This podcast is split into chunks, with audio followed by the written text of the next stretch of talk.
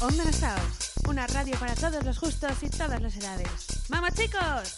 Arriba, abajo, derecha, izquierda y uno, dos. Rejuvenece y vuelve tus años de gloria con Onda Nassau. ¡Vamos que lo petamos! ¡Uh! Onda Nassau, nada que ver.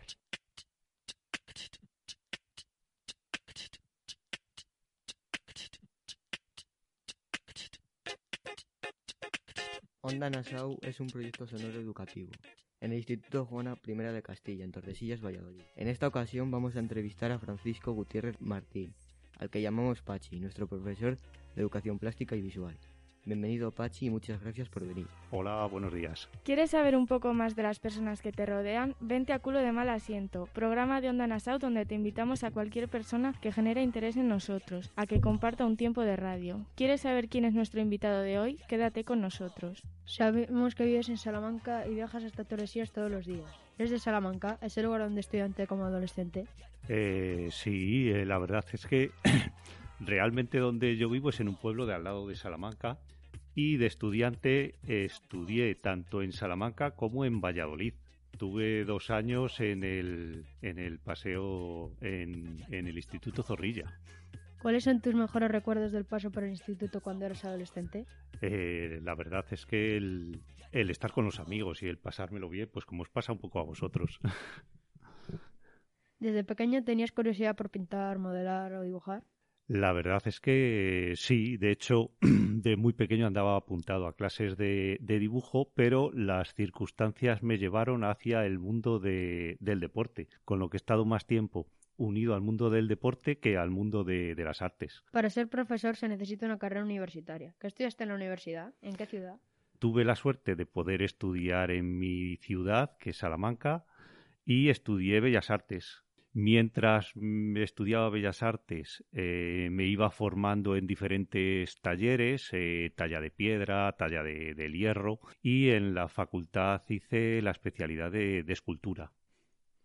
En tu opinión, ¿el paso por la universidad es sobre todo para aprender sobre una materia o también puede aportar algo más? Eh, al final, todos esos años lo que sirven básicamente es para formarte como persona, porque yo sí os tengo que decir que realmente aprendí más de lo que era el arte fuera de la facultad que en la misma facultad, pero eh, el sistema de alguna manera te, te, pide que tengas un título si quieres acceder, por ejemplo, a, a, lo que es el sistema educativo, que muchas veces lo tienes ahí como, como objetivo por, porque te gusta enseñar y porque eh, quieres ser docente y explicarle a alumnos eh, lo que tú lo que tú sabes o, o los conocimientos que tú tienes, transmitírselos. Educación plástica y visual está relacionado con dibujar, modelar, expresar de forma artística imágenes o ideas. ¿Crees que eso está solo al alcance de quien tiene talento? ¿Es algo que se puede aprender? Eh, a ver, eh, yo siempre os digo que en el momento que hacéis una línea en un, en un folio, en una lámina, en una hoja en sucio, estáis expresando mm, lo que lleváis dentro. El, el planteamiento de alguna manera es que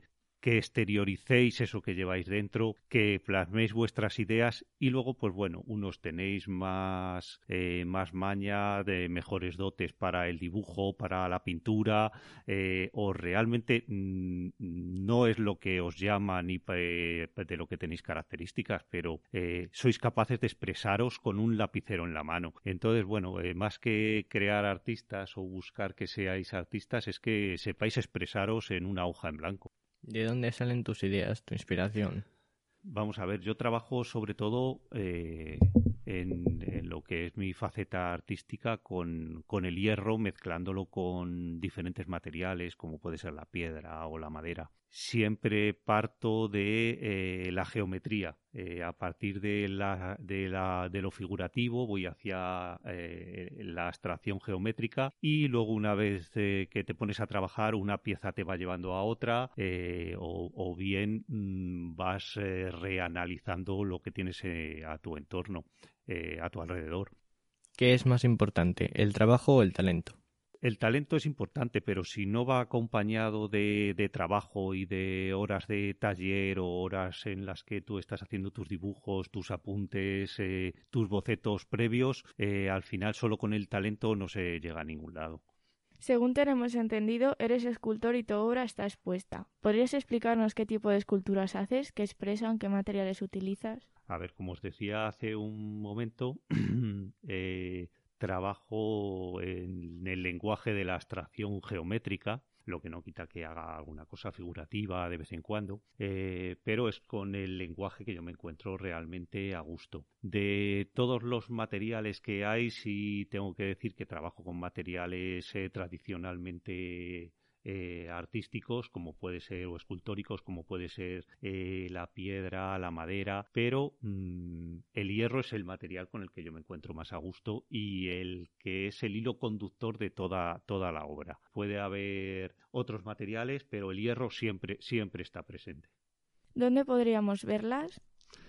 Eh, la verdad es que llegué a un acuerdo con, con, la Universidad de Salamanca en su día abrieron, eh, bueno, eh, se pusieron a, expandirse, a crear una serie de, edificios en, el término municipal de, de Villamayor, eh, los famosos M's. Y en, uno de los edificios, en el M3, pues está repartida mi obra por, por, los pasillos, se puede entrar a ver en cualquier momento. Y bueno, pues obra que voy haciendo, pues la voy llevando a, este, a este edificio que digamos es un poco el museo eh, un, eh, un museo de, la obra mm, en la cual, pues bueno, la voy cambiando de vez en cuando, pero siempre hay obra por allí repartida. ¿Se puede vivir de ser escultor? Esa es la pregunta difícil, difícil. Mm, a ver, depende del, del momento. Hay que decir que es más fácil vivir de la pintura o del grabado que de la escultura. La escultura no deja de, de estorbarle a la gente. Sí es verdad que con el, todo esto del mundo de las rotondas hemos, hemos ganado, eh, porque las rotondas dan pie a que tengamos esculturas por ahí repartidas, pero como digo yo, las televisiones planas nos han hecho mucho daño, ya no se puede poner una escultura encima de la tele como antes. Entonces la escultura en sí es algo tridimensional que le estorba a la gente, mientras que un cuadro, un grabado, una estampación, eh, una acuarela tú la puedes poner en la pared y no, no se estorba, no se estorba a nadie. Entonces, bueno, realmente vivir de la escultura es complicado. Entendemos que para hacer todo ese trabajo tienes un taller, un lugar muy grande donde trabajar. ¿Es así? A ver, realmente tengo un, un taller. Lo que implica el taller, más que el tamaño, es el tener una serie de máquinas muy concretas que bueno, pues eh, te toca irlas consiguiendo poco a poco con los años. Entonces, el ser escultor eh, y tener toda esa maquinaria al final es cuestión de, tiempo y de, y de años. ¿Dónde está? Eh, pues lo tengo en, en, Villamayor, cerca de donde están los edificios estos de la universidad que os decía antes. ¿Te sientes valorado como artista? Te acabas encontrando que en lugar de valorar tu obra, lo que se valora es el currículum que tienes te presentas a concursos mm, y ahí sí se valora tu obra. Pero luego a nivel de querer hacer exposiciones, mm, muchas veces mm, o tienes un mecenas detrás o tienes un galerista detrás que es el que eh, te abre las puertas o si quieres ir por, por libre, realmente la obra no acaba de importar todo lo que debería. ¿Por qué trabajas como profesor?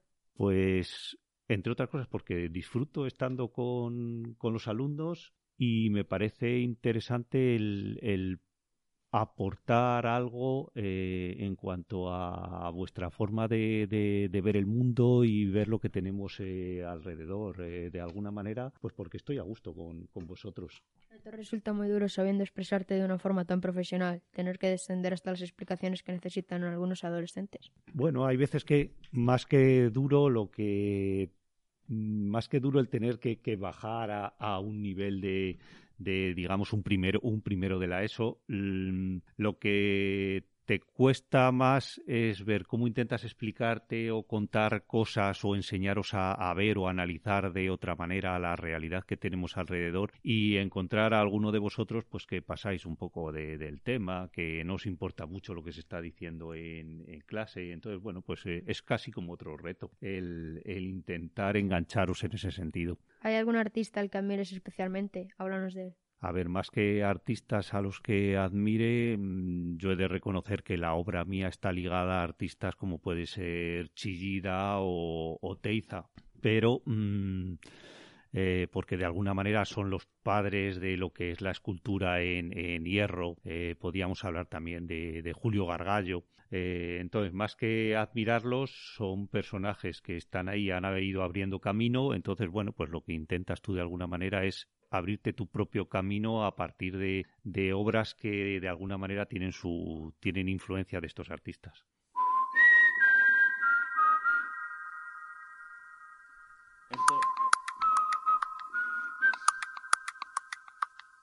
Estos días tenemos en clase algunos debates acerca de los beneficios y perjuicios que suponen el uso de las redes sociales. En tu opinión, ¿qué ventajas puede tener para nosotros jugar a, videojuegos en línea o seguir a nuestros fans a través de TikTok? Bueno, yo creo que más que beneficios o perjuicios es que ahora mismo es vuestra forma de, vivir, es que formáis parte de, eso. Yo lo puedo considerar beneficioso, perjudicial, eh, pero vosotros es que formáis parte de, de, todo de todo esto. Mm, a nosotros nos queda un poco ya por la edad eh, un poco atrás mano. Eh, estando ahí lo tenemos que, aceptar y de alguna manera sois vosotros los que tenéis que ir buscando vuestros propios filtros eh, a, todo eso que se os está enseñando. Por mucho que os digamos desde el aula eh, tener cuidado, precaución, mirar a ver qué es lo que veis, que tengáis un espíritu crítico, podemos intentar potenciar ese espíritu crítico o esa valoración de algo, encauzaros hacia un lado o hacia el otro con esto vais a, vais a convivir, es vuestra, es vuestra realidad. ¿Crees que el uso de esas herramientas puede, ser, puede suponer algún perjuicio?